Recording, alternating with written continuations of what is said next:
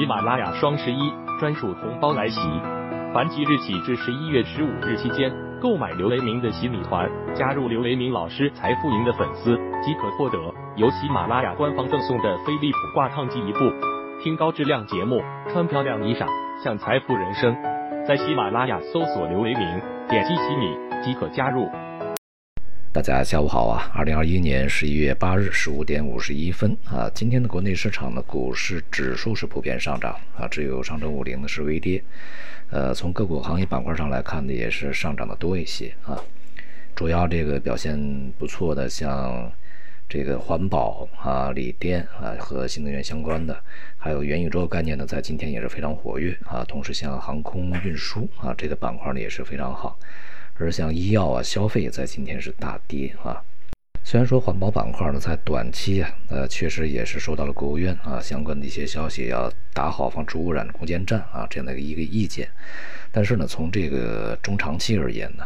其实这个环保与新能源，他们是在呃减碳降碳啊，就是碳达碳达峰、碳中和这样的一个呃任务里面的双胞胎。啊，它缺了谁都不行。一个是要产生新能源，另外一个是要消除这个其他的一些这个呃落后能源啊这些污染啊，或者是落后产能的污染。所以说呢，这个两方面要相辅相成才可以啊。因此呢，环保啊，其实从未来的这个发展空间上来说呢，它还是这个比较广阔的啊。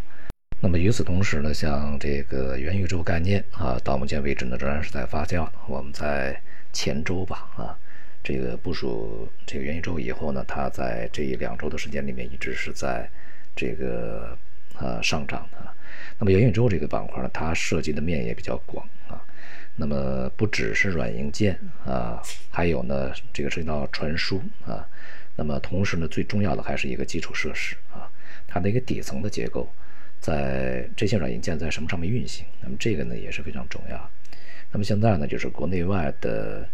呃几个巨头啊，都是对元宇宙呢这个开始深度介入，而且呢有一些技术呢，其实相对来讲吧，也还算是呃具有实施的这么一个条件啊。所以说呢，它元宇宙呢是把之前的很多的概念呃圈起来。啊，很多的一些这个科技概念、科技行业的科技板块里边的这样的一些企业圈起来啊，使它形成一个整体的概念，就类似新能源这样的一个情况。所以呢，在里面可以挖掘比较多的一些这个题材出来啊。但是呢，这个当这个概念出来以后，就是呃鱼龙混杂啊，有很多的也是借势炒作。那么这些呢，还是要规避啊。关于这个板块呢，相关的一些这个呃 ETF 呀，相关的一些呃这个概念板块也都有投资组合啊，就类似 ETF 这些投资，也是个股投资啊，大家可以在里面呢去这个精挑细选啊。而像消费啊、医药啊，在这个过程中就没有特别好的支持。我们在前面讲了，就是消费它也是个反弹啊，它是一个季节性啊，随着年底到来。呃，这个双节的到来临近啊，呃，加上前面的一些疫情啊、天气啊影响的消费，它可能会是一个阶段性的反弹。但是呢，这个大势应该还是呃承压的啊。同时，医药也是一样，像辉瑞，呃，生产出了这个可以将呃新冠的。入院率、死亡率降低百分之九十这样一个新药的话，那么对于呃国产的一些疫苗和药品呢，恐怕冲击就非常大啊！不只是国产，恐怕在在海外啊一些这个国外的一些疫苗和药品也会受到非常大的冲击。其实对于这个新药和疫苗这个方面呢，我们国家确实啊，这个呃，我们说在一个常态下面还是相对呃落后于呃美国、欧洲啊这样的一些地方。当然，我们不是说这个某一个局部的某一家药品啊，某一个新药疫苗，所以呢，整个的医药板块在未来的这种压力呢，还会继续的释放下去。而新药呢，对于航空运输啊，它的促进就显而易见了。那么，呃，今天这个航空运输在呃盘中表现也是不错的啊，疫情。迟早会受控啊，也就是它未来会越来越演化成为一种类似于流感的这样的一个病情啊，所以呢，航空运输也迟早会恢复。呃，它的这个恢复呢，目前看起来啊，正在路上。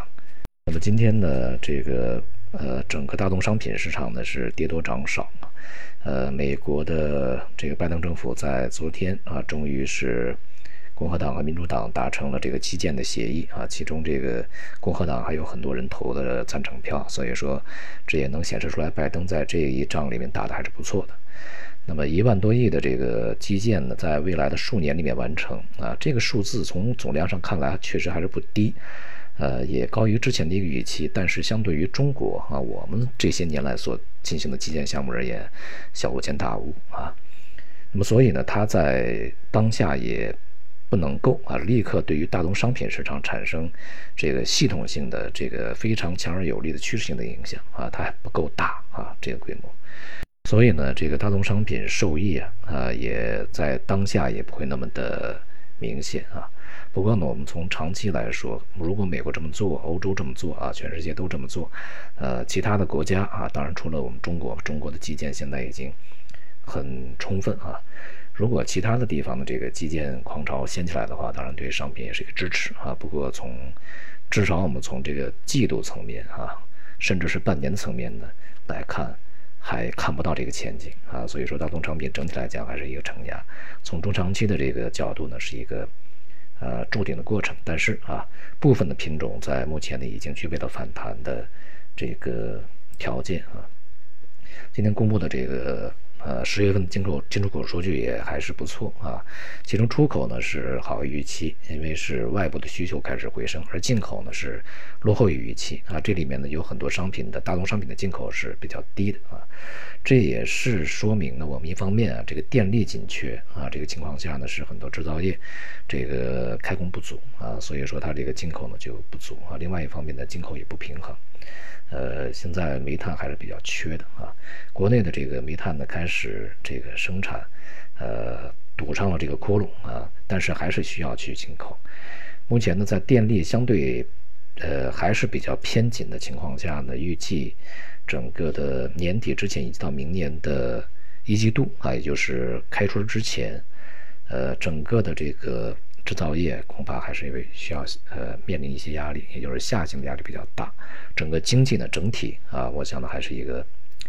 呃更多的倾向于下行啊。与此同时呢，疫情也抑制了消费啊，所以在接下来的这个呃今年剩余的时间以及明年一季度呢，这个经济表现啊呃恐怕不会太好。所以受益于经济景气这样的一些行业板块呢。也预计会继续去承受压力啊。那么我们在呃整体的投资里面的选择，还是要去选这些啊，这个能够去穿越周期，呃和经济景气的相关度不高啊，并且呢一些新的概念啊开始炒作的这样的一些行业板块呢更加好一点啊。总而言之呢，是呃股市大盘呢是倾向于下行，而结构呢里面有很多板块呢是会继续的上行啊。就看能不能抓住这些板块。好，今天就到这里，谢谢大家。